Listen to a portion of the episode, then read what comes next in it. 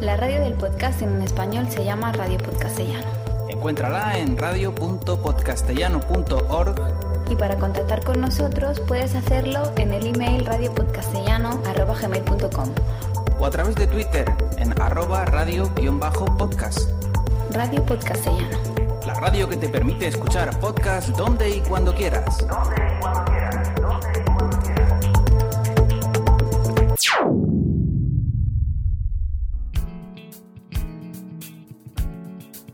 Promo de cotidianos toma 44. ¿Cómo le explicamos a mi madre que es cotidiano? Vamos, tu madre ya sabe lo que es un podcast. Es un podcast semanal de noticias donde comentamos todo aquello que nos ha llamado la atención de las portadas de los periódicos, En 30 minutos. aproximadamente. Y donde nos puede buscar. Que- Mamá, tienes que irte al icono ese del zorrillo abrazado a la bola del mundo en el rincón de la izquierda y ahí pones cuotidianos.es y encuentras toda la información para poder suscribirte a iTunes, mandarnos un mail o incluso seguirnos en Twitter como Cotidianospod. Pero si tu madre no tiene Twitter, ella nada más conoce YouTube, Me para allá, YouTube es Dios. No, YouTube y Ubuntu. será Ubuntu. Eso lo explicas tú.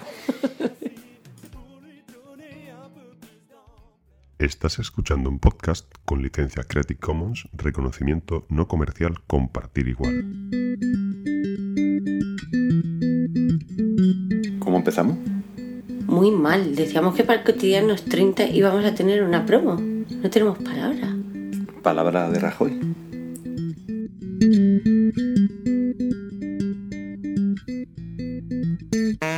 Cotidianos 30. Y la promo esa que ibas a grabarme tan chula que yo ya estaba, te escucha yo toda la mañana que estabas preparando voces. ¿Qué pasa? Si estoy resfriado. Es que llevo practicando todo el día, pero no está. no- tiene que salir la inspiración.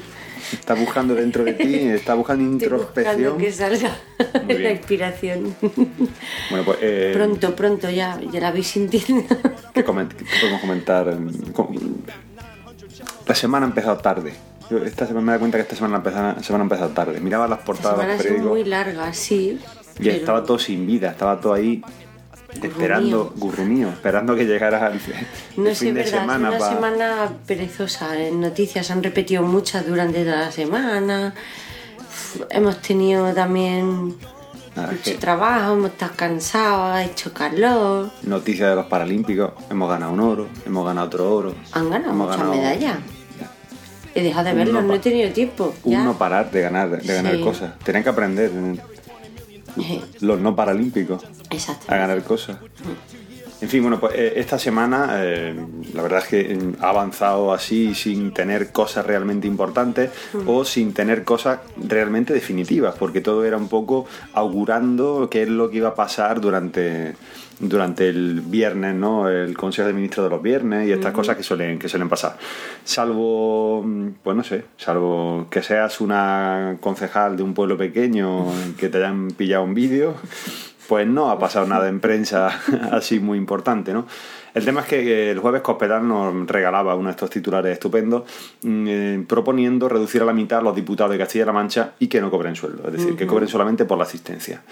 Eh, vamos a ver, hace un par de semanas recuerdo que Cospedal mm, justificaba los sueldos de los políticos por su dedicación al trabajo y ahora parece que de repente ya no merecen ganar un sueldo Cambia de esta mujer tenido- según cómo se levanta le vienen ha tenido un pequeño cambio de opinión. O sea, teniendo en cuenta que además eh, hace un par de meses o tres, a finales de. a mediados de mayo, eh, las Cortes de Castilla-La Mancha aprobaban una, una reforma de la ley electoral para aumentar el número de el número de, De- de diputados. diputados autonómicos, o sea, pues tampoco lo entiendo. O sea, hace de 3-4 meses aumento el número de diputados autonómicos.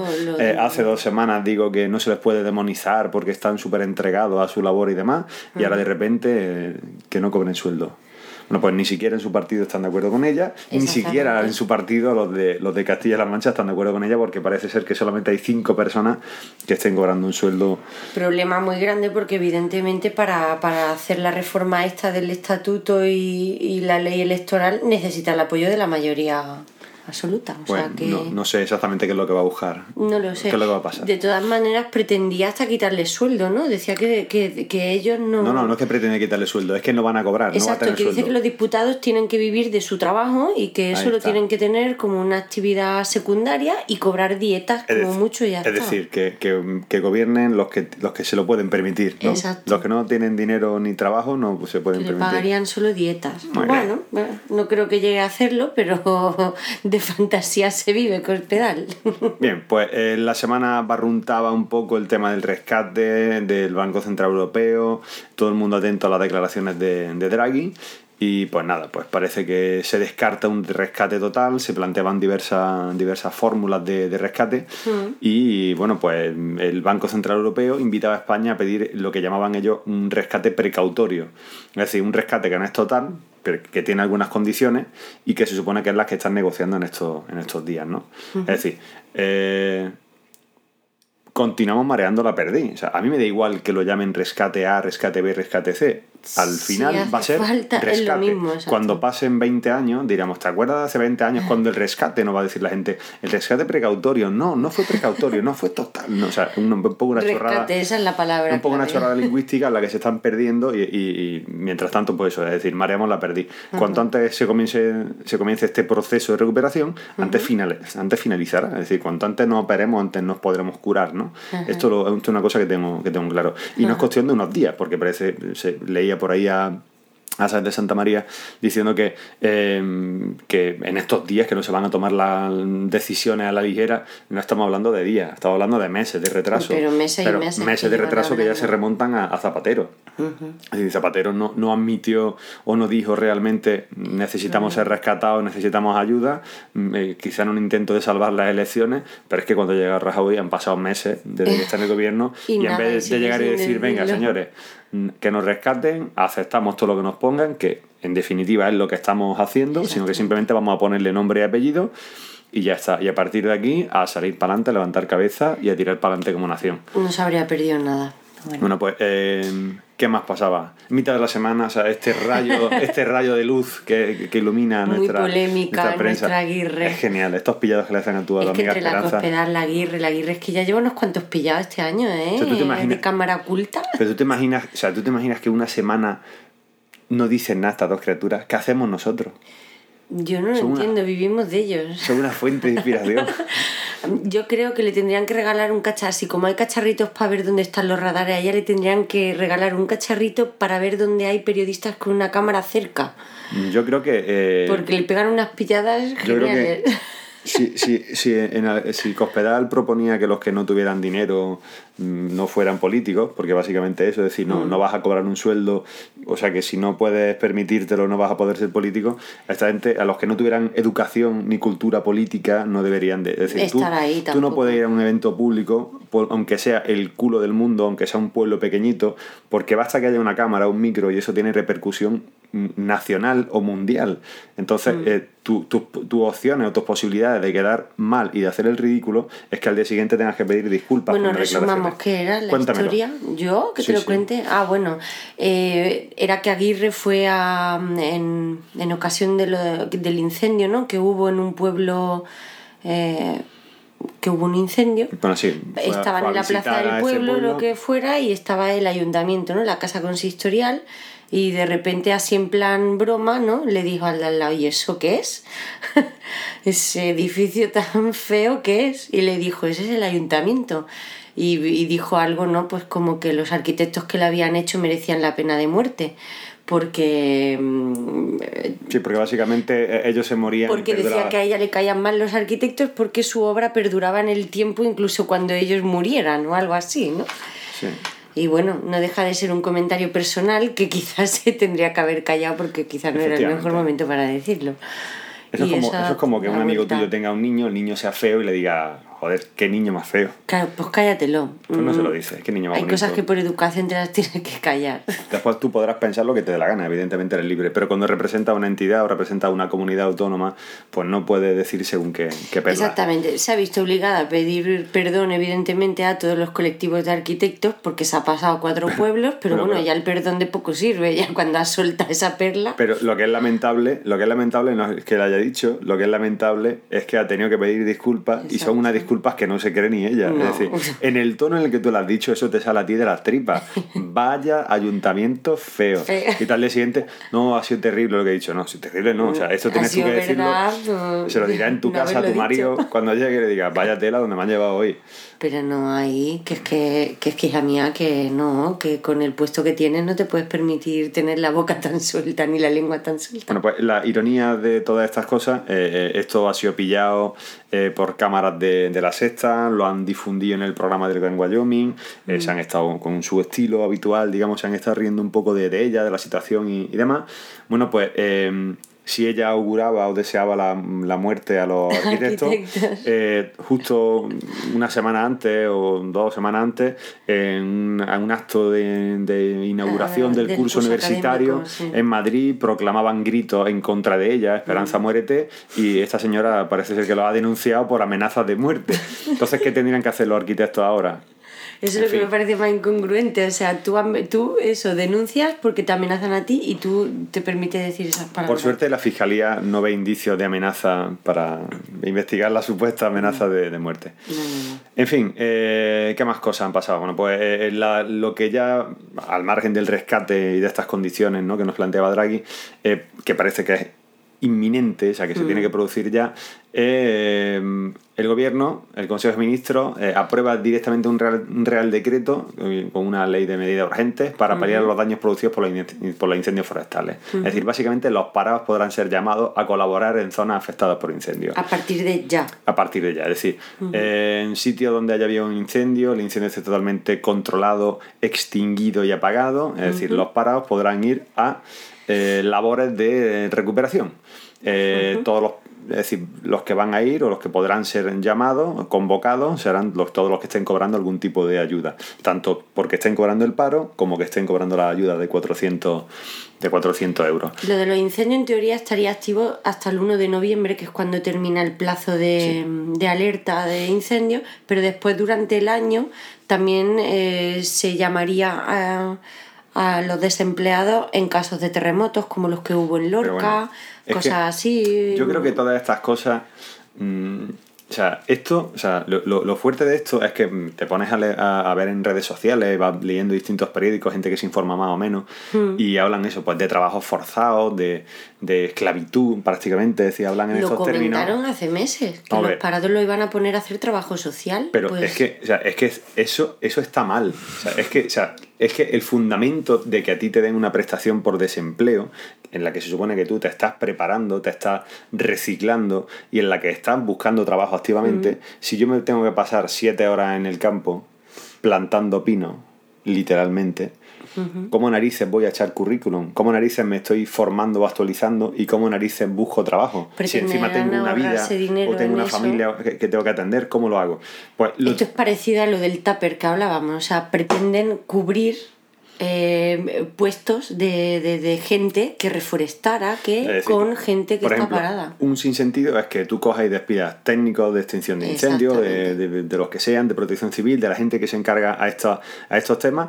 No tiene sentido que tú hagas un ERE, que lo, que lo despidas justo en verano, pues, que es cuando se necesitan, tú planteas esto. Y ahora planteas lo contrario, es decir, oye, voy a coger gente del paro y me la voy a llevar aquí si tú esto lo planteas como voy a dar puestos de trabajo en las zonas en las que han pasado estas cosas para recuperar el monte, Exacto. me parece una política estupenda, pero plantearlo de esta manera, no. O sea, esto no, esto no me parece, no me parece bien. Pero es más, es que mm, no les van a hacer nada si se niegan una vez, pero si se niegan varias veces les bueno, pueden quitar hasta la se prestación. Pueden negar varias veces, pero la, la madre de, de toda esta historia es que, eh, aunque sí tú vas a, si, vas a trabajar, vas a cobrar más que lo que estuvieras cobrando por prestación de desempleo, o sea, más que el paro que estuvieras cobrando, Sí, claro. va, va a percibir mucho más dinero porque estás trabajando o va a cobrar más en función de las horas que trabajes, si son 35 horas a la semana o 37, ya veremos las que, o 40, las que sean. El tema es que tú no tienes una relación laboral, tú no tienes un contrato laboral con el Estado, con lo cual a ti no te van a poder exigir resultados, no te van a poder, a poder exigir eh, que tú cumplas un objetivo determinado, no te van a poder exigir, exigir un rendimiento. O sea, que tú llegues allí y plantes 100 pinos una mañana o llegues y plantes uno, o no vayas a trabajar porque estás malo, eso no va a poder controlarlo nadie. La verdad es que las cosas más parecidas a los trabajos forzados, de verdad. Lo que no, eh, eh, se, yo no sé tendría tú- que, que- se tendría que fomentar empleo y, la esto- gente no vive de, Pero esto, de- esto es como cuando, esto es la como cuando, la, como cuando eh, hacíamos la mili Hmm. o hacías la prestación social. Exactamente igual. O sea, yo me tengo que tirar un año trabajando en una asociación, yendo a hacer fotocopias y a mandar, y a mandar paquetes por correo Con y mandar cartas certificadas. de que Esto tú es lo que eso, yo hago. de que tú eso lo haces con 18 años y no con 40 o 50 Pero que bueno. estás parado, que tienes que mantener a una familia. Sí, pero, que- pero vamos a ver, con, con 18 años o con 20 o con los que sean porque hayas pedido prórroga, la diferencia está en que entre que yo acabo mi carrera y al acabar mi carrera, en vez de empezar a trabajar, yo tengo que hacer la prestación dos años y mis compañeras de promoción que no están obligadas a hacer la prestación se pueden poner a trabajar. Y tienen experiencia laboral, o sea, me llevan dos años de ventaja porque yo tengo que estar dos años haciendo el chorra. que yo creo Eh. que son cosas que no que las ven bien ellos y ya está No, y es- es si decir, están en tela de juicio habrá quien lo vea bien Han aprovechado los reales decretos que había en el ochenta y tantos Mm. para hacer esta, este, de- este decreto ley, o sea, este, este real decreto así a la carrera y sacárselo de la manga, pero han visto que ellos han aprovechado esa trampa, a la gente a la que enganchen para esto van a aprovechar la trampa también. Es decir, mm, yo estoy obli- no puedo decir que no, yo no digo que no, yo voy a trabajar, pero no voy a pegar un palo. Y eso es lo que van a hacer ya veremos Y me ya lo voy a iremos informando saldrán casos ya Irán saliendo cosas.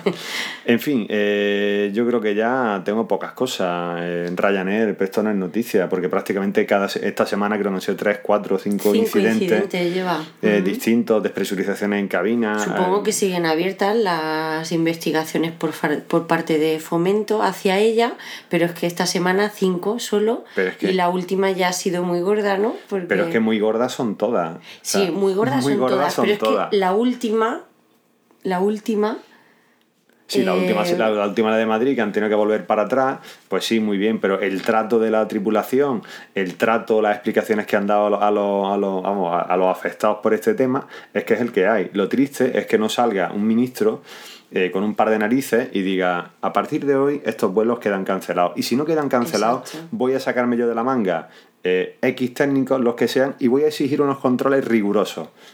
supongo y si no que se habrá cumplen intereses de y si no se medio. evidentemente Mm. hay, hay intereses Sí. si no se cubren estos mínimos rigurosos que son los que se le exigen a todas las otras compañías Sí. esta compañía no vuela y si se le tiene que retirar la licencia se le retira la licencia eso es tener un par de narices Eh, vamos a tener que ver la imagen del ministro de turno eh, en el funeral cuando haya 50, 100, Algún 200 problema. los que quepan dentro de un avión de Ryanair que vayan a cualquier sitio por 10 euros y lamentando eh, abriremos una investigación porque eso es lo que va a pasar De hecho, lo que leía es que el último incidente que fue por un problema de despresu- despresurización, que la gente empezó a sangrar por los oídos, por las narices y todo eso, que dicen que es una urgencia muy grave. Quiero decir, que en teoría si pasa eso y un vuelo se ve obligado a aterrizar, se tienen que movilizar todos los, todas las emergencias de un aeropuerto, bomberos, eh, personal sanitario, y en este caso no se activó nada de eso. Yo creo que eh, desde que la tripulación no te informe a que uno de los pasajeros decía que cuando vieron la cara del comandante que tripulaba el vuelo, la cara descompuesta saliendo para afuera de, de la cabina, pues dijeron, bueno, es que esto... Nos vamos a morir. Tiene que la ser- gente que vio la muerte. No, la gente vio la muerte antes, pero cuando ya aterrizaron y vieron al, al comandante salir para afuera con la cara descompuesta, pues dijeron, hostia, Sí, sí, de esto, ha sido, esto ha sido chungo, esto no ha sido una broma, como cuando pilla una turbulencia, esto ha sido chungo. Sí, sí. En Bueno, fin, yo creo que ya. Yo creo que ya tengo poco más. Eh, mira, puedo rescatar por ahí si quieres que he encontrado unas declaraciones de José María Aznar. Se ha ido Sí, por ahí. ya. ¿Ahora? Ha vuelto. Por Dios, ya hace Ha tiempo que no lo veo. Qué eh, pena. hasta de vacaciones, está tranquilito, está en silencio. Y este hombre se ha ido a Chernobio, Italia, no sé, una zona que conocemos, como Sí, está por allí. Eh, bueno, te voy a rescatar cuatro o cinco frases que ha dicho. Mm, Dice que los problemas de España son el modelo de Estado y el estado del bienestar, que es insostenible. Esto lo dice una persona que cobra un sueldazo, una pensión Bueno, y que tiene un montón de chozas. flipa. Muy bien. Eh, solamente por cuatro años, o sea, ocho años de trabajo Ya ves, y ahora creado un plan de pensiones brutal. Mm. El futuro de la Unión Europea pasa por mayor flexibilidad y disciplina. Yo, más flexible que estoy para recibirlas todas ahora mismo, creo que ya no puedo estar. Para doblar el lomo. Ahí está. España necesita modernizar el país, más flexibilidad y más disciplina. Y Claro. dale con la flexibilidad. Que estoy muy flexible, que ya no podéis darme más por ningún sitio. Eh, los dos grandes problemas de España ahora mismo son el modelo de Estado que no funciona y hay que reformar, y el Estado del bienestar que es insostenible. Otra vez con el Estado. Esos Oh, son discursos aprendidos. Sí, sí, no, esto lo tiene, evidentemente esto lo tiene él grabado en... A fuego. Y bueno, y ya la última que solamente se cree él, que dice, España es un país solvente, puede tener problemas de liquidez, pero es solvente. Claro. Entonces, uno, una Por cosa eso- no va con la otra, ¿no? Por eso todos estos con gomina en el pelo tienen su dinerito fuera de España porque es Exacto, solvente. Porque es solvente, porque confían en el Estado, ¿no? En fin, mi semana triste, más triste de lo habitual. Qué fuerte. Menos más que estaba Esperanza para rescatarme, si no, esto hubiera sido un Qué erial. fuerte. Bueno, yo empiezo con nuestro amigo Gallardón, hablábamos de la ley del aborto, que estaba todo el mundo en contra, que se iba a tener que ver obligado a cambiar ciertos puntos porque si no lo iba a llevar mal. Y evidentemente eh, ya ha incluido los supuestos de poder abortar eh, en caso de violación y riesgo mm, para la madre. Estaba el de eh, malformaciones del feto, que no ha nombrado, pero supuestamente, y según han comentado eh, eh, otros portavoces del partido, han dicho que se incluirá dentro del daño psicológico de la madre. Muy bien. Esperemos que sea así porque si no te vas a meter en otro problema gallardón. La seguridad social echa mano a las reservas para pagar las pensiones. Eh, han utilizado 4.400 millones de euros que corresponden al Fondo de Prevención y Rehabilitación eh, que se ha ido eh, mm, formando de excedentes de las mutuas por accidente de trabajo y para apoyar el pago de las pagas eh, de pensiones en julio, las pagas extras de julio. Muy bien. Eh, han utilizado este fondo para no utilizar el fondo de reserva general, evidentemente. Esperemos que esperemos que dentro de un tiempo no tengan que meterle mucha mano porque es que si no, al final nos vamos a quedar sin fondo. Eh, obligan a pagar a una sin papeles antes de ser atendida por el médico. Esto ha pasado en Baleares, eh, una inmigrante eh, rumana, pero afincada ya allí, bueno, que lleva varios, varios mm, años intentando arreglar los papeles para hacerse residente y tal, pues fue de urgencia supuestamente a un centro de salud y le pidieron pagar antes de ser atendida por el médico. La mujer directamente se fue a Médicos Sin Fronteras eh, para que le informaran, eh, porque con toda esta nueva ley que ha empezado tan rápido, yo creo que lo que hay es mucha desinformación y mm, médicos Médicos del Mundo eh, ha iniciado una campaña para informar y le dijo a esta mujer, pues que es más, creo que la acompañó de nuevo al centro de salud y le dijo a la de admisión que mm, ellos creían que no se había enterado muy bien de cómo funcionaba la nueva ley y que si a esa mujer le cobraban tendría que ser después de atenderla, evidentemente. Y creo que ha interpuesto alguna denuncia a la mujer. De todas maneras, em, están intentando hacer campañas para informar a los inmigrantes porque es verdad que yo creo que que además de los problemas que va a conllevar, va a conllevar el problema de la desinformación. O sea, que tú estarás malo y que por miedo de decir me van a atender, no me van a atender, me van a cobrar, no tengo dinero, mm, habrá gente que esté mala y que no vaya a que se lo hagan mirar. No sé, quizá habrá que abordarlo desde ese punto. Canal de Historia descubre que un león del Congreso carece de sacro escrotal. Esto es noticia. Yo, me, yo me quedado muy sorprendida. Primero, no sabía ni cómo se llamaban los leones, ya me he enterado leyendo. en Este canal de historia tiene un blog que se llama historialeón.com en el que hacen peticiones, eh, Meneame y todo esto, por esto de los leones. Eh, tras este descubrimiento se han ofrecido tanto a mm, Ana Botella como alcaldesa de Madrid y a Esperanza Aguirre a ponerle sus partes a los leones de forma gratuita y, y en Gra- este... gratuita para su bolsillo, no para el nuestro. No, no, para, la para los suyos. Y en este blog de Historia León explican toda la historia de los leones del Congreso y las posibles causas de por qué uno de los leones no tiene sus partes íntimas. Al desmoldarlo. Sí. Aunque creo que vamos, que de todas maneras creen que ha sido un olvido, que ha sido que no ha sido nada mm, hecho a posta. Yo que, te garantizo que no estoy 150 años sin las pelotas, ¿eh? que te digo una me doy cosa, cuenta ya antes. los tienen hechos, ya tienen hechos, supongo que se los tendrán que colocar, pero ya los tienen hechos. Noticia muy curiosa. Muy bien. Eh, los recortes llegan al clero ortodoxo griego, No me digas. Pero lo, más, ah, lo más impactante no es la noticia, porque recortes ahora mismo hay en todos lados, y más en Grecia, eh, que están peor que nosotros, sino que yo creo que en España se tendrían que aplicar los mismos sueldos que tiene el clero eh, ortodoxo griego. Un sacerdote recién ordenado cobra 678 euros, los obispos cobran 1790 y el obispo que cobra más, dado la, dada la antigüedad, porque me parece que tiene más de 30 años de obispado, cobra 2.213 euros. O sea, tú pregunta aquí en España cuánto Hombre, cobra para- un para- obispo Para poder normalito. comentar esto tendríamos que saber cuánto cobran. En Exacto. fin. No- no- de todas maneras, vamos a intentar informarnos porque yo creo que si hiciéramos recortes también por parte de la Iglesia, también lo notaría en nuestro bolsillo. Eh, y en el apartado Express. Como no hemos recibido No mm, sugerencias. pues seguiremos llamándole Express. Rajoy eh, comenta, no me gusta subir el IVA, pero creo que mi tarea me llevará a ganarme la reelección. Muy bien, Rajoy, eso es lo único que te preocupa, ya lo hemos visto.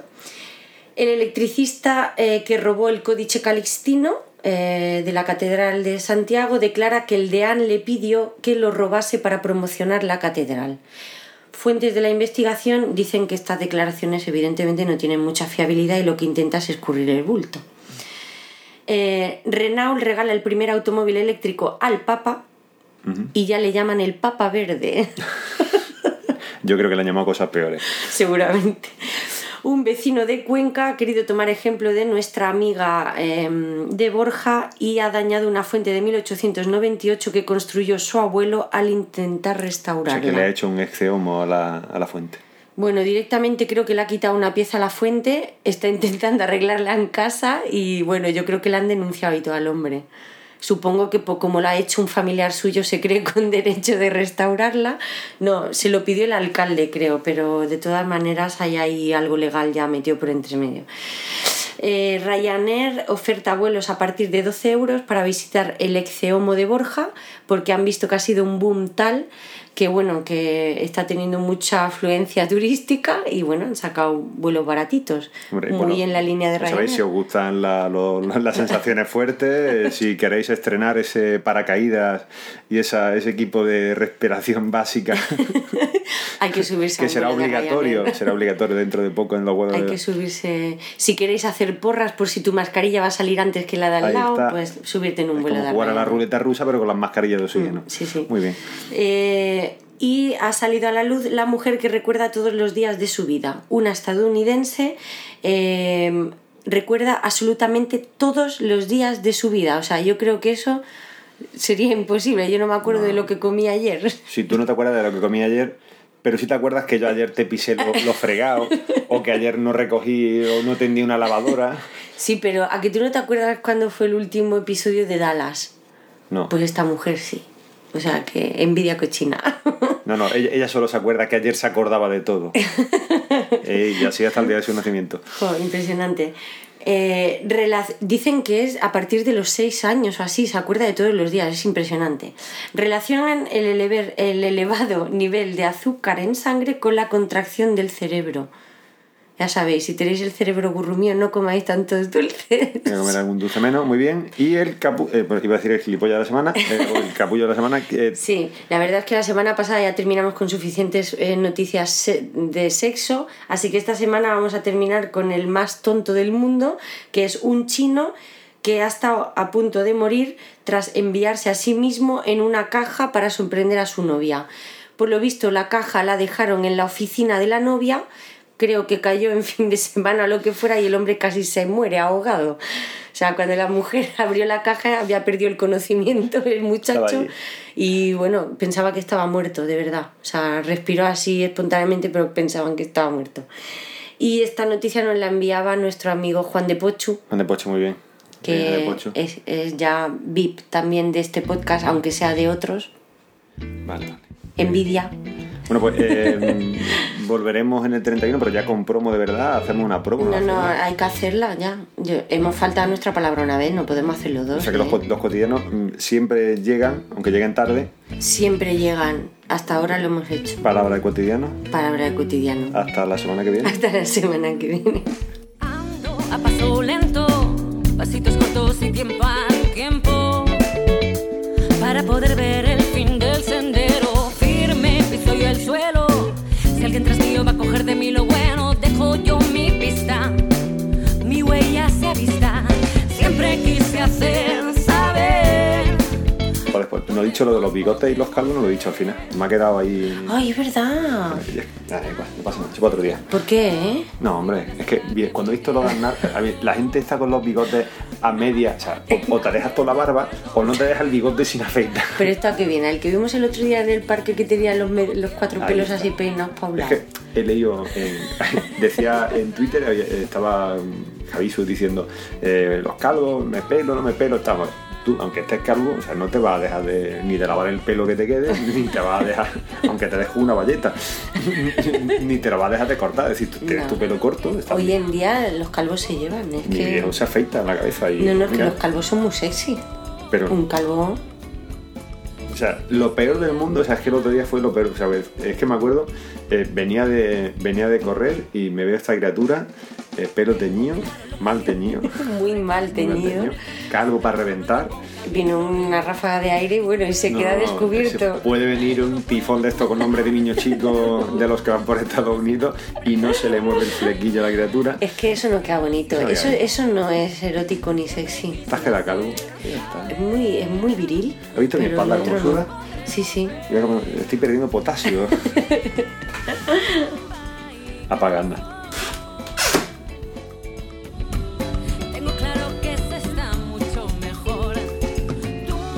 Si te ha gustado este podcast, entra en iTunes y valóranos.